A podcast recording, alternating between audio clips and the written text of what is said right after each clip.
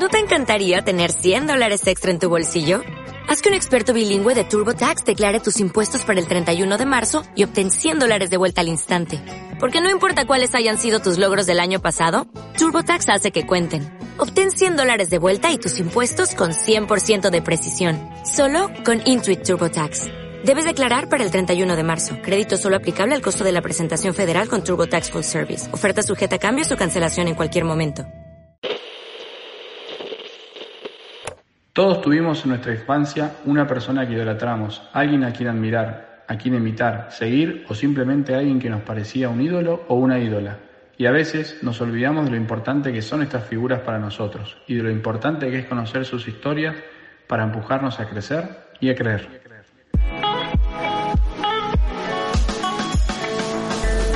Bienvenidos a Charlas que Inspiran by Chic. Mi nombre es Mariano Vila, socio y director general de Chic Argentina y en este segundo año del ciclo vamos a compartir con ustedes historias que nos empujan a ser mejores, a superarnos y que nos llevan a lugares nuevos y desconocidos, en definitiva, que nos inspiran. Hola a todos, espero que estén bien. Bienvenidos a charlas que inspiran by Chic en este segundo ciclo que arrancamos en 2021, volviendo a charlar con gente que, nos inspire. En este caso tenemos la posibilidad de conversar y un lujo que nos damos de, charlar con Juan Ignacio Pepe Sánchez, eh, ex deportista profesional, muchos lo conocerán por ser, después nos explicaremos si es así o no, el cerebro de la generación dorada, y, hoy muy ligado al trabajo en la industria o en el sector de la educación, el deporte y el bienestar. Así que, Pepe, muchas gracias por charlar un rato con nosotros. ¿Cómo estás? Bueno, muy bien. Eh, el gusto es mío, la verdad que un placer compartir un rato de, charla.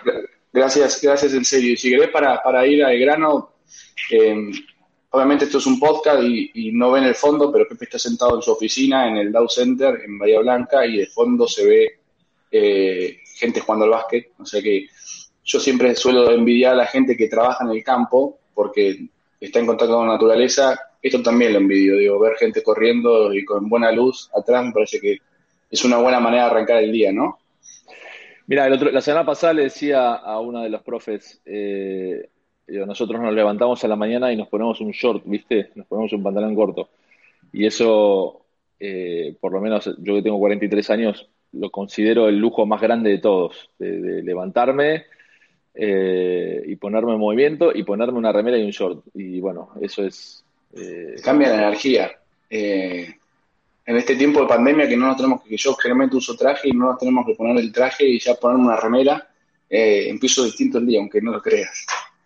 Sí, porque primero que te, te, lleva a un lugar de, de, niño, ¿no? O sea, te lleva siempre el...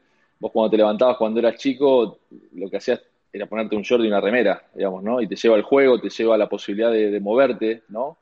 Y eso te, obviamente te genera cosas muy positivas versus eh, obviamente calzarte un traje que es una cosa muy estática, muy rígida y que fíjate que no es que se va a perder en el futuro, pero sí se va a reducir a, situaciones muy puntuales, ¿no? Podemos ah, descubierto esto, ¿no? Totalmente. Tengo trajes que veo ahora y digo, ¿para qué los voy a usar? O sea, tengo que, estoy pensando en qué los voy a usar ahora. Recién hablaste de, la infancia, de la niñez.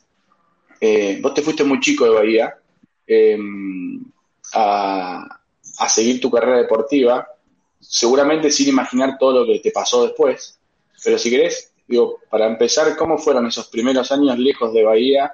Primero en Roca, una ciudad que, que, querés mucho, eh, de la cual yo soy oriundo además, y, después en Estados Unidos para irte a estudiar inclusive. Mira, eh, yo tuve la suerte de poder, de que mi primera experiencia sea en una ciudad como Roca, donde caí en un club como el Deportivo, muy familiar, donde fue casi una extensión de, de, estar en mi casa, ¿no? La familia Moscoloni me, me, me, trató como un hijo más y todos los dirigentes era, era una, era una gran familia, fue una gran experiencia, aparte deportivamente no fue muy bien. Eh, después volví a Bahía un año porque me iba a ir a Estados Unidos, pero todavía no había pasado el examen, así que volví a casa, que me vino muy bien de estar en casa. Y después finalmente partí a Estados Unidos. Eh, la diferencia obviamente fue el, el desarraigo al irme, obviamente, a 12.000 kilómetros de mi casa, mucho más grande, no hablar el idioma, eh, caer en una ciudad grande y dura como Filadelfia. Eh, bueno, todo un cambio cultural muy, muy grande a una edad donde todavía probablemente hoy si fuera mi hijo le diría, mira, quédate cerca de casa, porque a los 17, 18 años este, todavía necesitas, viste, la, la, tenés la necesidad de estar cerca de, de, mamá y de papá y en tu casa y qué sé yo. Pero bueno, a mí me tocó perseguir mi sueño y, me fui a buscar eso en un mundo totalmente analógico, donde Internet recién empezaba a aparecer. Y, bueno, fue duro, fue duro, realmente fue, el desarrollo es duro, pero bueno, el, sueño era más grande que todo, ¿no? Y, y bueno, eh, ahí empezó mi carrera. Y te fuiste a estudiar historia también, sos licenciado en historia. Eh, ¿Por qué esa carrera eh, elegiste? Sí, yo, yo, a ver, yo vengo de un hogar eh, donde, donde mis viejos, este, digamos, de un hogar donde me crié entre libros y, música y eh, mis viejos, mi viejo tiene tres ingenierías, una, la última la hizo a los 60 años, o sea, mi vieja profesora de inglés, o sea, me, me crié en un lugar donde lo académico estaba muy presente, donde la lectura era, era, era, era, estaba muy presente. Pero bueno, yo quería jugar al básquet, ¿no? Entonces, cuando surgió esto de la universidad, mi viejo le, le recontra cerró porque yo iba a jugar al básquet, pero aparte estaba obligado a estudiar. Eh, mis intenciones eran claramente la pelota, no tenía muchas más que esas, era un alumno totalmente de, de siete raso en el secundario, pero ¿qué pasó? Caí en una universidad, en un ámbito académico, en una estructura donde el deporte y la educación este, convivían y estaba todo armado para que así sea. Fui a las primeras clases para ver de qué se trataba y ahí es donde me explotó la cabeza y descubrí un mundo nuevo y, donde todo el goteo que yo había tenido en mi casa, este, realmente como que, pagó, ¿no? Y, y, fui a una clase de, empecé estudiando historia porque había tenido una profesora en la secundaria que me, que me motivó, se ve su, de la manera que contaba la historia, y, y después tuve un profesor, tomé una clase de filosofía para ver qué era y tuve un profesor extraordinario, filosofía de las religiones, y ahí me, enganché con filosofía.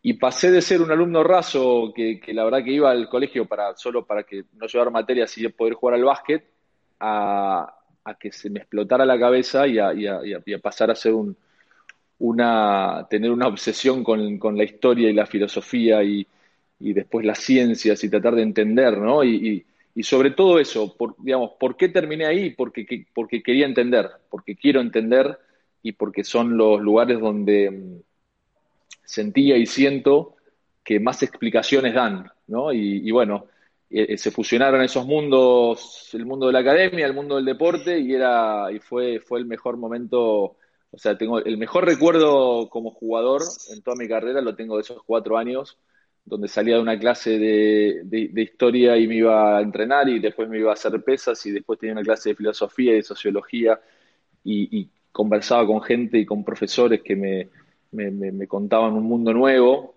eh, y me hacían pensar y, y, bueno, eso fue un poco la, eh, es la síntesis de lo que viví. Eh, terminé siendo una, un, me, recibí con honores, ya cosas in, totalmente impensadas. Bueno, pero, pero le ponías pasión. Sí, ponías por pasión. eso, lo más importante de todo que me dejó eso fue entender que varias cosas. Una, que, que uno eh, se apasiona con lo que disfruta, eh, y eso es, es, es, clave para entenderlo, ¿no? Para, para entender este, la, la, las formas pedagógicas que hay de enseñar, ¿no? Es importante que el, el disfrutar es, el, es, es como la eh, el, dulce más grande que le podemos dar al cerebro, ¿no? Para, para cuando alguien quiere que haga algo. Y por otro lado, eh, que el deporte es un lugar muy cerrado, muy burbuja, muy donde todo está hecho para que vos no pienses, para que justamente creemos que la clave del deportista es que no piense, que esté enfocado solamente en el deporte, y ahí descubrí que es un gran error, ¿no? que sos cada vez mejor deportista cuando aprendes a pensar eh, y cuando entendés que el mundo no pasa solamente por el deporte y por la pelota, sino por, por un montón de cosas más.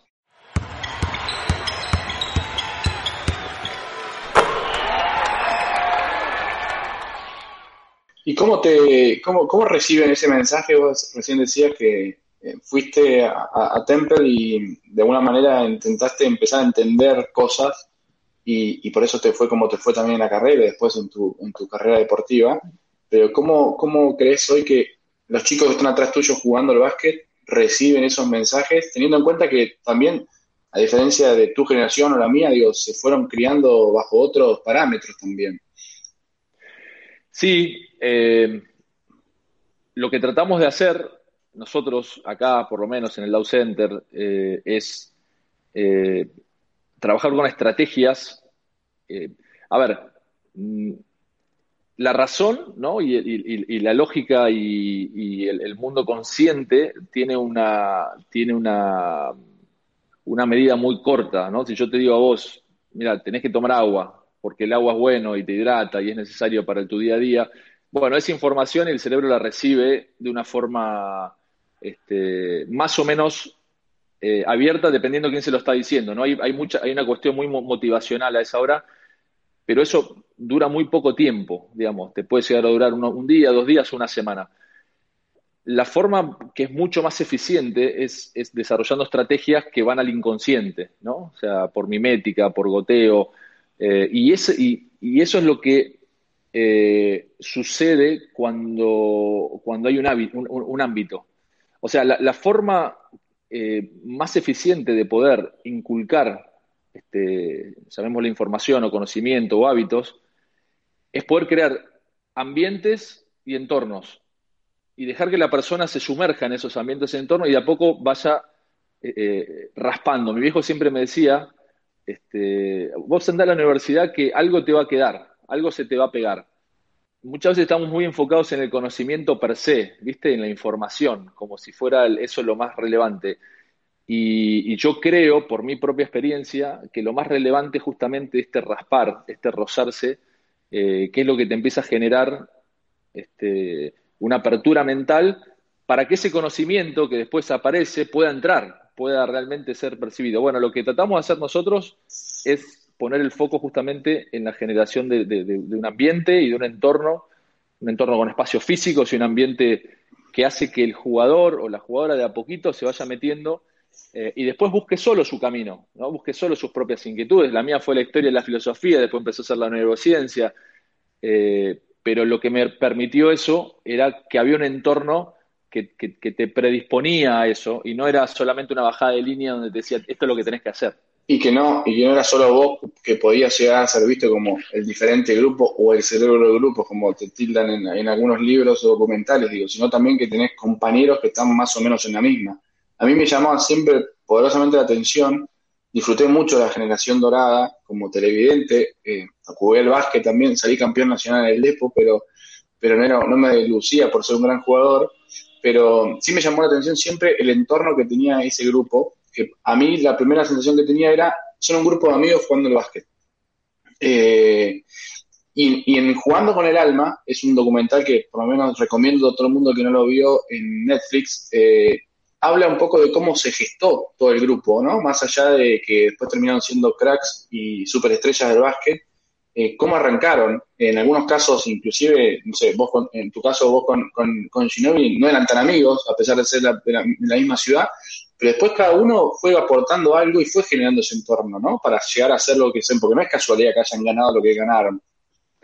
No, la definición que diste es, esa, es fantástica y es, un grupo de amigos eh, que jugamos juntos y eso, eso hace una diferencia muy, muy grande desde el vamos. Eh, pero bueno, también es, difícil eh, la, convivencia justamente con un grupo de amigos cuando hay objetivos puntuales, ¿no? Por eso es tan complicado a veces este, en el trabajo hacer cosas con amigos o con parientes.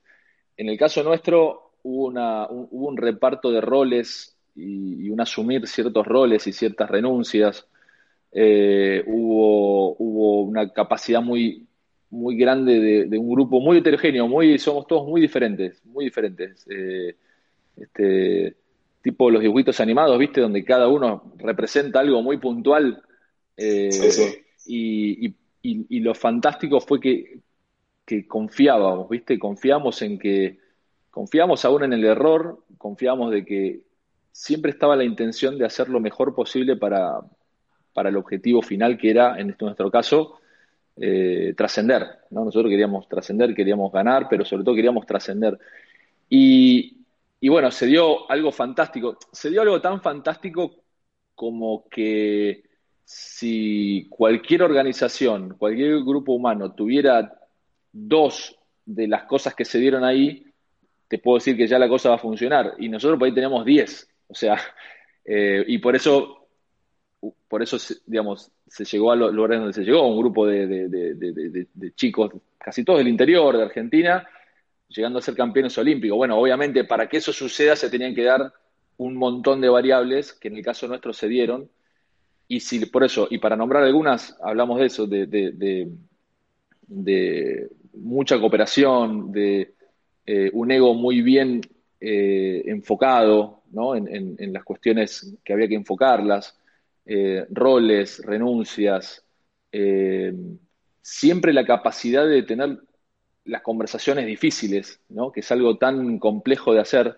Siempre tuvimos las conversaciones difíciles, en los momentos correctos, en los lugares correctos, eh, y obviamente con mucho, con mucho roce, con, con, mucho rasparse muchas veces en muchas situaciones, pero, pero siempre con mucha honestidad hacia el otro y entendiendo de que todos queríamos lo mejor. Bueno, eso este, sumado a un, a un, gran talento para jugar al básquet, ¿no? en, la mayoría de los jugadores eh, y un gran oficio, eh, es, ese grupo de amigos que termina parándose en un podio olímpico.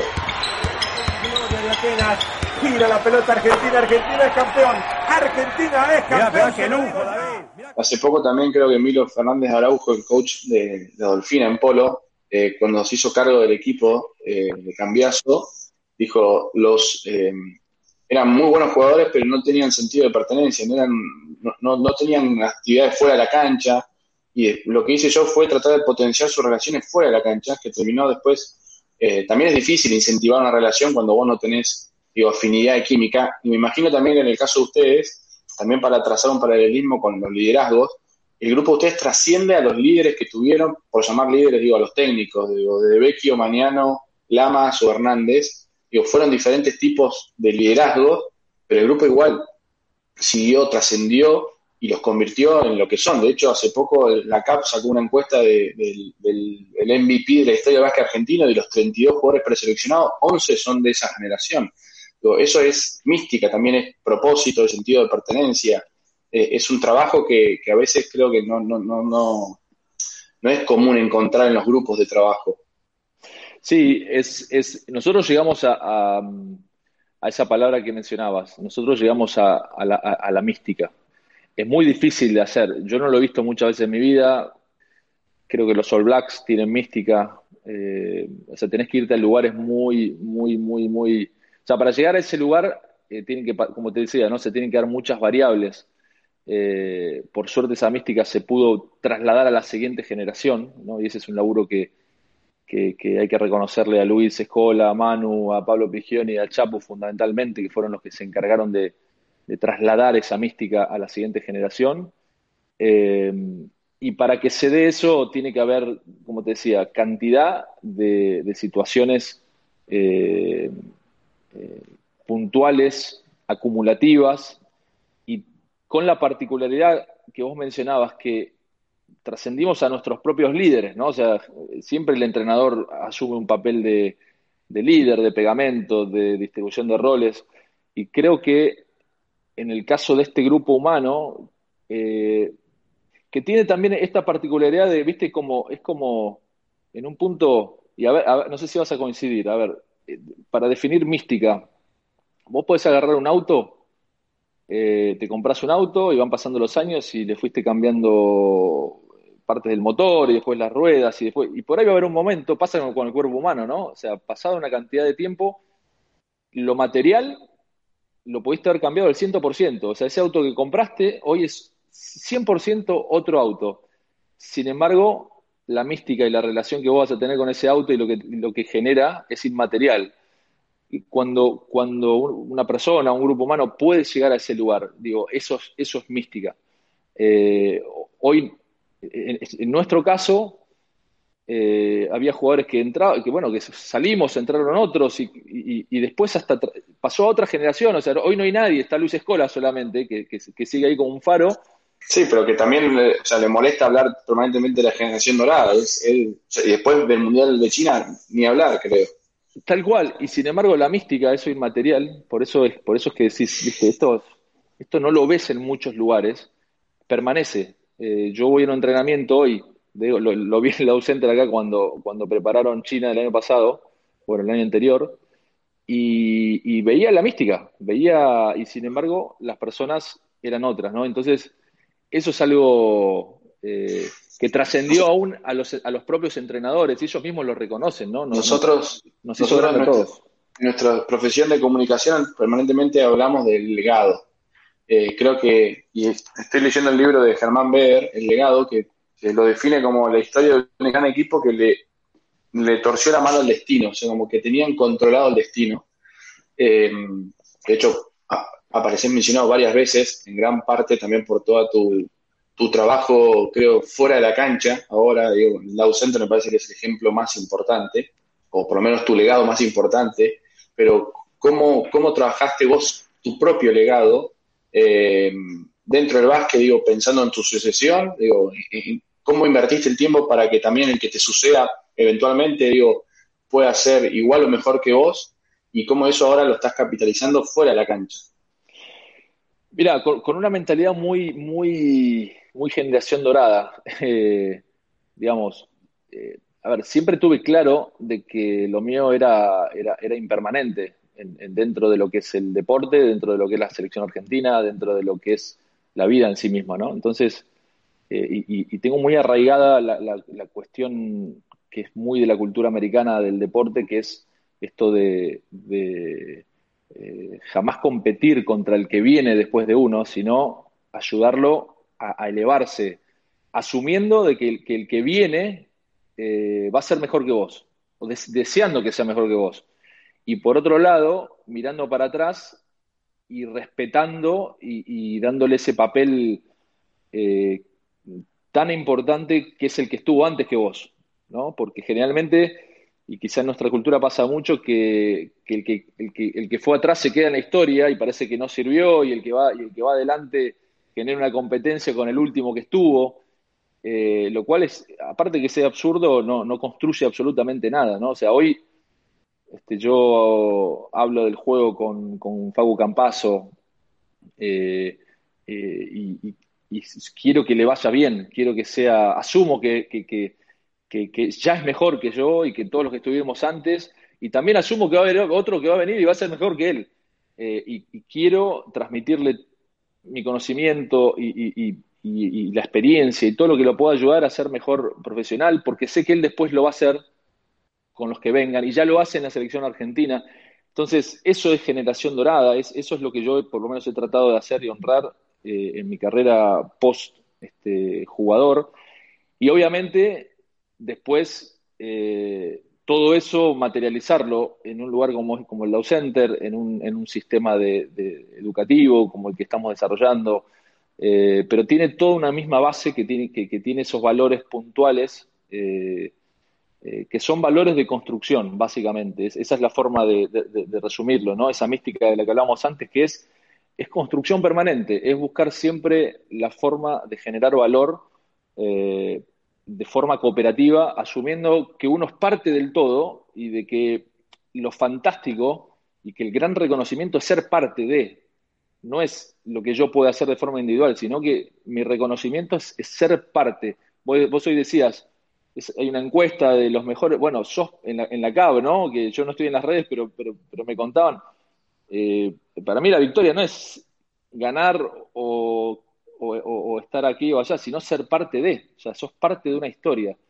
Eh, y eso es lo que creo que hay que honrar y hay que seguir generando valor y hay que eh, y ponerlo en valor. Y, si podemos, si podemos, hacerlo lo más accesible posible, porque es algo que tiene que estar, tiene que tratar de permear en todos los lugares posibles, no solamente quedarse en el nicho pequeño de un equipo de básquet.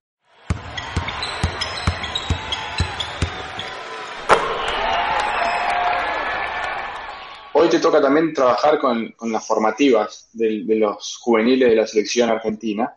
Eh, ¿cómo, ¿Cómo trabajás? Eh, creo que no me acuerdo si, si, si Barky en un podcast te, te pregunta a vos o a Escola sobre el nivel de competitividad y competencia que tienen. O sea, hay este, determinadas figuras del deporte que, que son competitivos y por eso los hace ganadores también. El tema es que después eso se convierte en una obsesión. Eh, pero necesitas ganar permanentemente. Eh, volviendo a jugando con el alma, eh, veía los campus que organizaban en Bahía Pablo Colefi o Sergio Hernández y que el mano a mano vos con Ginóbili eran a matar o morir, porque los dos querían ganar. Em, ¿Cómo trabajás eso hoy desde tu rol de educador, formador, para que tampoco se vuelva una obsesión, pero sí que sirva como un insumo de querer ser mejor? Sí, es una línea muy fina eh, a la cual yo le he puesto mucho, mucho pensamiento. Eh, yo creo que hay que, hay que resignificar la lo que es la competición, ¿no? Eh, y, entender qué es la competitividad, o sea, qué es ser competitivo. y, para, para, entender eso, lo que suelo hacer para entender cualquier cosa es irme a entender qué hacen los mejores, o sea, qué hacen los mejores, ¿no? ¿Qué dicen los mejores? ¿Qué, es para ellos en este caso competir? ¿Qué significa? Eh, yo creo que nosotros tenemos una, visión un poco distorsionada, digo, culturalmente, eh, en Argentina puntualmente, de, lo que es competir.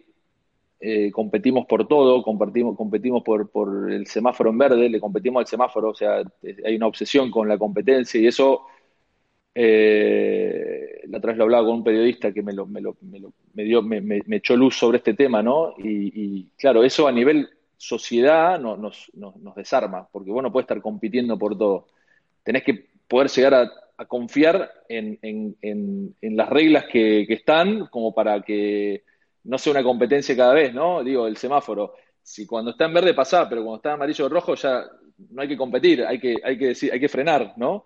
Y sin embargo, todos, y me incluyo, eh, competimos contra lo que venga, competimos contra las reglas, competimos contra el al lado, competimos. Es una cuestión que en el deporte eh, somos mucho más competitivos que la mayoría de los otros países cuando vamos a competir, y eso lo ves, y por eso tenemos tanto éxito a niveles de, deportivos, por ejemplo. O sea, en el deporte, en cuestiones puntuales te juega a favor, en cuestiones macro y de sociedad te juegan en contra. Ahora, ¿qué pasaría si podemos resignificar todo ese, drive que tenemos y esa competitividad que la tenemos y que es el ADN argentino, que tanto buscan en todos lados, pero, insisto, pasar de resignificar esto de ser este, eh, de la competencia a la competitividad. ¿Y qué quiero decir con esto? Básicamente es que en vez de pensar al rival como mi enemigo, eh, pienso cómo yo puedo buscar mi mejor versión para competir contra la mejor versión de, en este caso, de mi oponente. Y son dos cosas totalmente distintas. Una es destructiva, digamos, a ver, yo cómo te destruyo a vos, y la otra es, che, a ver cómo yo saco mi mejor, mi, mejor versión bajo estrés, bajo todas las cuestiones que tiene la competencia. Eh, te asumo a vos que vos vas a hacer lo mismo que yo, y eso lo que hace es genera una cuestión muy constructiva porque todo el tiempo nos estamos mejorando uno al otro. Hoy, hoy vas a ganar vos, mañana voy a ganar yo. ¿Dónde lo ves? Y muy puntualmente, lo, ves en el, lo ves en el tenis, Federer, eh, Nadal. Eh, a ver, asumimos que queremos ganar. Sí, ganar es, digamos, tener que hablar de querer ganar es, es, como, como un oxímoron. O sea, sí, si competís querés ganar. Ahora, ¿cómo? Porque la competencia no termina en este solo partido, es una, es una maratón, ¿no? Entonces, eso es lo que los grandes, los Kobe Bryant, los Manu Ginóbili, los Federer, los Nadal, eh, los Escola, eh, nos enseñan y eso es lo que nosotros tratamos de resignificar eh, aprendiendo de los mejores, ¿no? Que es tu mejor versión, todo el tiempo buscar tu eso es competir. Y después el rival a veces va a ser mejor, y a veces va a ser peor, y a veces te va a ganar, y tenés que asumir, che, me ganó porque es mejor, y no está mal. No es un problema eso, porque te va a hacer mejor a vos. Eh, pero tenés que pensarlo en el macro, ¿no? No en, no en la vida o muerte de un partido puntual, donde lo que tengo que hacer es salir y destrozar al enemigo, ¿no? Sí, hay un capítulo acá en, el legado de este libro que creo que Hernández dice algo así de la resignificación de los triunfos, que creo que fue en el final, en la final de con Venezuela en el 2015. Eh, parece que fue contra Venezuela, ahora me estoy acordando si fue en el Preolímpico de Perú en el 2019. No, el Preolímpico ganaron en 2015 que pierden con Venezuela final. En México, en México. en México, México, Venezuela del que, que él que venía jugando muy bien en Argentina, pero que perdió la, final y salió caliente y después con el tiempo le dio el, resignificado a, esa competencia porque por todo lo que le aportó el equipo. Em, ¿Cómo trabajas todo esto que estás diciendo? ¿Cómo te rodeas de talento hoy? Eh, porque me imagino que todo esto que estás diciendo, que estás bajando eh, en, forma, en, programas, informaciones a los más chicos, eh, necesitas psicólogos deportivos, neuro, especialistas en neurociencia, nutricionistas también, porque la alimentación es cada vez más importante en el deporte. ¿Cómo identificás y te rodeas de ese talento hoy? Así como estabas rodeado de talento cuando jugabas al básquet. Mira, yo creo que el, estar rodeado de talento es muy importante. Eh, y, cómo hago, bueno, voy, voy captando talento. Eh, sí, hay todo un equipo de trabajo este, multidisciplinario pero creo que lo más importante, y esto lo aprendí de haber trabajado con, Martín Mackey, ahora con, Facundo Tavares, que labura conmigo, eh, eh, pasa por, ordenar el conocimiento. Una vez que uno puede ordenar el conocimiento, después tiene que buscar los canales de, poder transmitirlo y, como te decía, de generar estrategias este, pedagógicas que, hagan que el receptor pueda apropiarse de ese conocimiento. No, es tan importante lo que yo tengo para decir, sino la capacidad que tiene, este, como nosotros llamamos, la persona atleta para, para, recibirlo. ¿no? O sea, no me sirve de nada saber un montón, tener un montón de conocimiento, pero si no lo sé transmitir. Eh, que, como, como decimos en comunicación, tenés que saber contar la historia, pero tiene que haber una escucha activa del otro lado también. Exactamente. Y nosotros trabajamos desde la escucha activa ponemos al, atleta, a la persona atleta en el centro de la escena, eh, le brindamos un montón de información, le brindamos un entorno, un ambiente y eh, le decimos a esa persona, bueno, a ver qué haces vos con todo esto. Entonces generamos un, sistema donde la autogestión es el, bastión de todo. o sea, es, ¿qué querés vos hacer con todo esto? No, y no al revés. No es mirar todo lo que te voy a dar, mirar todo lo que te voy a, eh, a, forzar para que te entre, digamos, ¿no? En, tu cerebro. No. Eh, ponemos todo esto a disposición y, te, preguntamos a vos, ¿qué vas a hacer con todo esto? ¿Cuánto le vas a sacar? ¿Cuánto querés vos? Porque no hay nada, no hay, motor más, potente que el motor intrínseco. O sea, los, los, estímulos extrínsecos funcionan hasta un punto, y no digo que no funcionen, pero son lentos, son, son muy poco efectivos, recorren muy poquito. Eh, cuando, cuando encontrás o estimulás el motor intrínseco de las personas, eh, simplemente lo que hay que tener después es el conocimiento accesible y listo para que la persona lo pueda absorber. Eh, y eso es lo que intentamos hacer, estimular todo el tiempo la autogestión de la persona y estimular eh, ese motor intrínseco que algunos lo tienen muy desarrollado, otros lo tienen menos desarrollado, pero que es la base de todo. Eh, el resto, el conocimiento hoy está en todos lados. Vos podés hoy te poner un tutorial, un tutorial de YouTube y tenés acceso al, conocimiento de... El otro día me mandan una, me manda un amigo eh, que está en, en, Estados Unidos, está estudiando en Colombia, y me manda una clase de Steven Pinker en Harvard. Entonces vos decís, che, hace 10 años acceder a una clase de Pinker en ah. Harvard. Imposible. Tenías Que, te, tenían que aceptar en Harvard, tenías que tener mil dólares por año, tenías que, y hoy te la mandan a tu casa y te dicen, toma, mírala. Entonces, el conocimiento está, la cuestión ahora es cómo lo ordenamos, eh, cómo lo curamos al conocimiento, las metodologías, cómo, cómo nosotros somos grandes curadores de ese conocimiento, cómo lo hacemos accesible y cómo creamos un ambiente para que ese motor intrínseco este, vaya a buscarlo y, lo genere, y lo haga hábito. Después es repetición.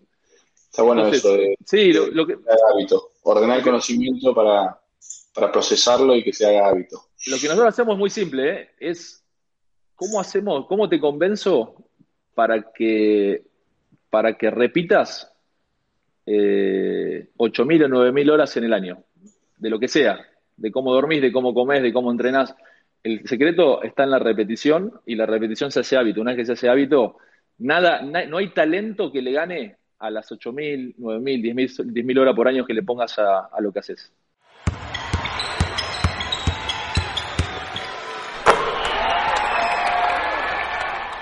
Para ir terminando ya, ¿la presión cómo se trabaja hoy en, el deporte o en el básquet en particular?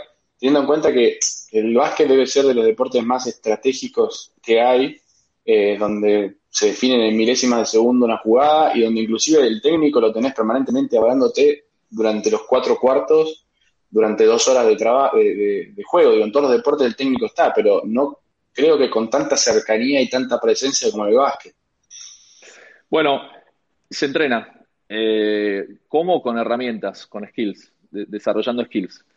Para que cuando estés bajo presión, para cuando aparece, aparecen todos los, los, estresores, ¿no? El, el, tanteador, el oponente, la gente, el árbitro, eh, tu familia, todas las cosas que te estresan y que, y que es lo que marca la diferencia entre un jugador y otro, entre una jugadora y otra, que es cómo vos performás bajo presión, a lo que vas a poder recurrir es al entrenamiento que tenés, el entrenamiento en respiración, el entrenamiento en atención plena, eh, el poder volver a tu equilibrio y, todo eso es, se entrena. Eh, no, hay, no hay secretos, sino que hay entrenamientos, hay metodologías a las cuales vos podés siempre volver. Eh, lo primero es tomar conciencia, hasta en el mundo del deporte recién se está empezando a tomar conciencia de que no es quien tiene más resiliencia, no es quien aguanta más, sino de que eso se entrena y, tiene que ser parte del entrenamiento, que, nosotros obviamente lo hacemos acá, eh, yoga, respiración, eh, mindfulness eh, y un montón de, ejercicios que, a cada uno le sienta mejor. Y lo otro es sacarle, resignificar también al entrenador en términos de que, que entienda de que el exceso de información no conduce a nada, y menos bajo estrés. O sea, vos bajo estrés no podés procesar información, o podés procesar muy poco. O sea, o haces el trabajo antes, o si no hiciste el trabajo, ya cuando empieza el juego, todo eso que uno que vemos de los entrenadores, viste, que vos decís, wow, ¿qué, ¿cómo está coacheando? La realidad es que es, un, es más un acting que otra cosa. Yo, y yo te lo digo como jugador. O sea, no te entra nada. Vos, vos tenés el corazón a 200 pulsaciones, los, eh, eh, estás total, o sea, tenés 5, 6, 7, las variables que quedan fisiológicas explotadas es imposible que te entre eh, información. Vos justamente lo que necesitas es lo contrario, que te ayuden a bajar y a darte la información muy puntual y de la forma correcta. Bueno, ese es otro, otra de las, otro de, los, de las cosas que yo creo que, que nosotros... Ahí está realmente el, valor del entrenador, ¿no? claro, claro, claro. Está buenísimo todo lo que me está diciendo, pero te puedo escuchar. Y siempre le digo a todos, haz el ejercicio, correte 300 metros seguidos al ritmo que puedas y frená y trata de hacer 7 eh, por 8. Vas a ver que no te va a salir. porque toda, toda tu fisiología está totalmente concentrada en, la parte corporal y no puedes pensar. Con lo cual lo que necesitas es que, te ayuden a bajar y cuando podés bajar una píldora, pip, una píldora de información, tac, y de la manera correcta, eh, entendiendo que el atleta está pasando por un momento de estrés, que no está para recibir una cagada de pedo. Cada tanto sirve, obviamente, él, che, vamos, vamos, que estamos... Pero eso es es puntual, no puede ser todo el tiempo repetitivo como es en el mundo del deporte. ¿Y ¿Qué otro deporte ves para, para que te enseñe o aprendes o deportistas? Digo, ¿tenés interacción fluida con algún otro deporte, deportista con el cual también aprendes o incorporás conocimiento? Sí, sí, eh, digamos, este, todo el tiempo, todo el tiempo estoy explorando eh, bueno, con, deportistas hablo mucho con, con, Seba Verón, con Agustín Pichot, con Edu Novillo Estrada y después, bueno, con mis compañeros de, selección en profundidad sobre estos temas, mucho con Pablo Prigioni del juego, con Luis Escola del juego. Eh, hablo con Manu, hablo con Fabio Berto, eh, pero eh, hoy sobre todo estoy viendo muchas cuestiones de, de tratando de entender todos estos cambios que están pasando en el deporte, donde ya cada vez más los chicos y las chicas le escapan a, esto que hablamos de la competencia, porque, porque claro, es, todo muy, muy, muy crudo, ¿no? Es, para muy poquitos esto de la deporte que es, que es competir y que es ser resiliente y bancarte todo. ya no quieren, ya los chicos no quieren eso. Por eso se van a parkour, se van a hacer telas, se van a hacer, o sea, entender el deporte como movimiento, eh, cada vez más creo que el futuro va a ser eso, obviamente los, los, los eSports, eh, y eso me parece que nosotros lo tenemos que entender, porque si no lo entendemos y seguimos con, con la cosa cavernícola, viste, de dale, dale, y sacrificio, ¿no? eso no va más. No, va a ser difícil incorporar talento y, te vas a quedar fuera del sistema. Eso es Exactamente. Hay que, hay que, el, el, el, driver tiene que ser el disfrute, que no significa que no tenga esfuerzo, que no tenga un montón de cuestiones, pero tiene que ser el disfrute, si no, no sirve. La última, ¿qué, ¿cuál es, no sé, en, qué proyecto estás metido hoy o qué desafíos o, cosas te gustaría que sucedan en los próximos, en los próximos meses dentro de tu carrera profesional hoy? Bueno, eh, como te decía, soy, soy un poco ecléctico. Eh, estoy metido en, muchos proyectos a la vez. En particular, si hay uno que, me, que, tengo la mayor ilusión es, la academia que va a funcionar acá dentro del Law Center. Una academia educativa, deportiva, que, tiene mucho de todo esto que, hablábamos. Eh, es algo que me, Cuando decís academia, ¿te referís a escuela, universidad? Eh, ¿Qué, tipo de academia? Bueno, es, una academia que va a funcionar acá adentro, ¿no? Que, con chicos y chicas que van a vivir los 10 meses, acá adentro, 10, 11 meses del año, donde la parte de educación formal la, hacen en, el, secundario, en la universidad, ya sea online o presencial. Pero después hay toda una educación basada en, eh, la generación de hábitos de alto rendimiento, lo llamamos eh, ARS, ¿no? alto rendimiento saludable, eh, y, donde usando el deporte como medio generamos una, una, educación para el futuro, ¿no? Mucho foco en la, generación de habilidades blandas, obviamente en la, en la mejora del, de la persona atleta como, deportista en sí, ¿no? Eso, para nosotros, entre comillas, es lo más fácil, pero, pero que sí se entienda de que ser deportista y ser, ser atleta es es una cuestión de es, 360, ¿viste? No es, eh, eh, y lo haces los 365 días al año. Eh, no son dos horas de entrenamiento, sino que son 22 o 24 horas al día. Y que eso, una vez que se hace hábito, lo tenés para toda la vida y que te genera herramientas. O sea, el deporte es un generador de las mejores herramientas que podemos tener, pensando en un futuro como el que vamos a tener, como el que ya tenemos, digamos, ¿no? Que es incierto, que es cambiante, que no sabemos para dónde va a ir, bueno, este, buscar esa, esa, esa, esa flexibilidad mental que el deporte tiene la magia de aportar. Bueno, Pepe, me quedaría charlando, no sé, horas. La verdad que es súper interesante conversar con gente que piensa tanto y tiene tanta curiosidad. Eh, desde ya, mil gracias por este ratito y espero que todo esto que nos contaste se pueda cumplir y la verdad que felicitaciones por todo el proyecto que estás llevando hoy desde el Dow Center y con, y con Bahía Vázquez y demás, porque creo que, nada, me parece que es, es, una, es un buen legado que, está dejando parte de esa generación dorada que tanta alegría nos dio a todos los argentinos.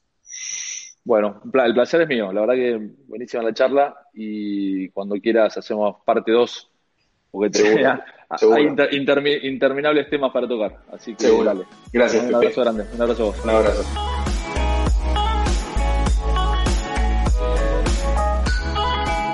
ciencia, ingeniería, música y tecnología.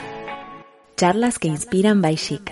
Gracias por seguirnos y no se pierdan los próximos episodios.